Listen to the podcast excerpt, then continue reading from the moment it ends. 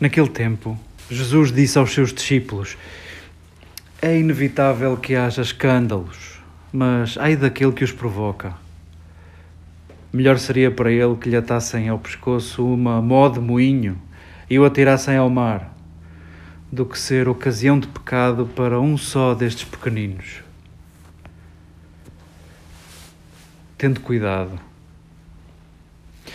Se o teu irmão cometer uma ofensa, repreende-o.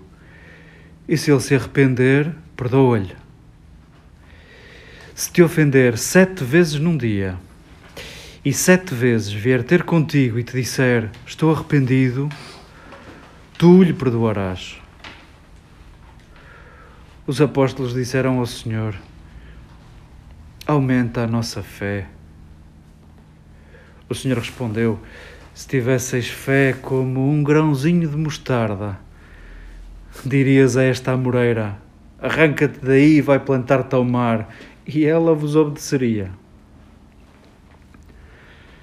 Queridas amigas, queridos amigos, deixemos que estes textos possam fazer connosco alguma coisa.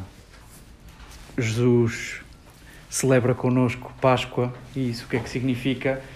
Passagem. Uh, o que ele faz na nossa vida, ele que já andou por cá há dois mil anos e já não o vemos entre nós, o que ele faz é a possibilidade de dares um passo, de escolheres, inspira-te a isso. Um, deixemos que estes textos também possam fazer connosco alguma coisa, não nos deixem na mesma. Falávamos de escândalos, agora neste parágrafo que vos li. Escândalo, dois pontos, e depois, se vos parecer bem, falamos, partilhamos. Há uma economia à volta do escândalo. Há coisas que exploram o que é o escândalo, coisas que nos indignam, coisas que nos chocam. E, e o que acontece quando, quando vemos um escândalo a partir de abrimos a boca e dizemos oh, esta é mais ou menos a musiquinha do escândalo. E o que pode estar a acontecer nessa altura é olhem para ele e não olhem para mim. Não, como é que é possível ele ter feito uma coisa dessas? Uh, o primeiro impulso é basicamente ele é pior que eu. Ele é muito mau, ele fez uma coisa pior que eu. E eu gostava que pensássemos nisto todos somos feitos mais ou menos da mesma coisa. Vocês é que estudam mais biologia há muito tempo que eu não estudo. Mas somos feitos da mesma matéria e somos fragilidade, é aquilo que nos constitui.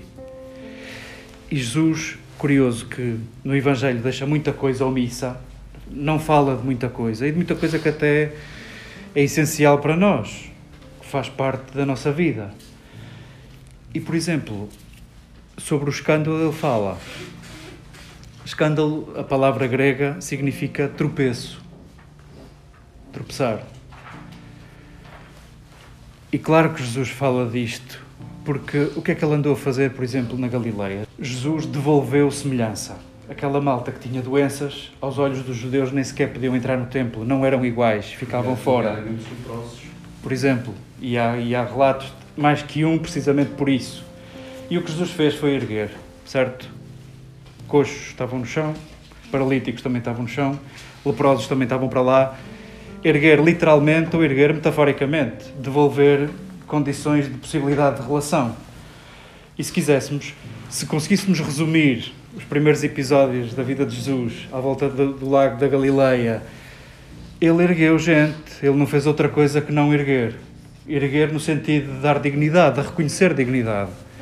E se calhar ao falarmos de escândalo e ao falarmos de tropeço e de fazer com que tu tropeces, é exatamente o contrário do que o cristão deve fazer, do que um discípulo de Jesus deve fazer. E eu sei que foi muito querido para vós ao longo deste tempo de formação a questão da unidade.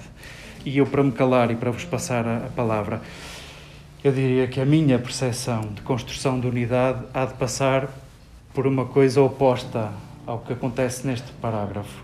A unidade há de construir-se no cuidado, na capacidade de nos erguermos, de nos levantarmos, de reconhecermos a dignidade no outro. E isso não é uma questão de super-heróis e nem de superpoderes. Isso é uma questão de frágeis. São frágeis que erguem frágeis.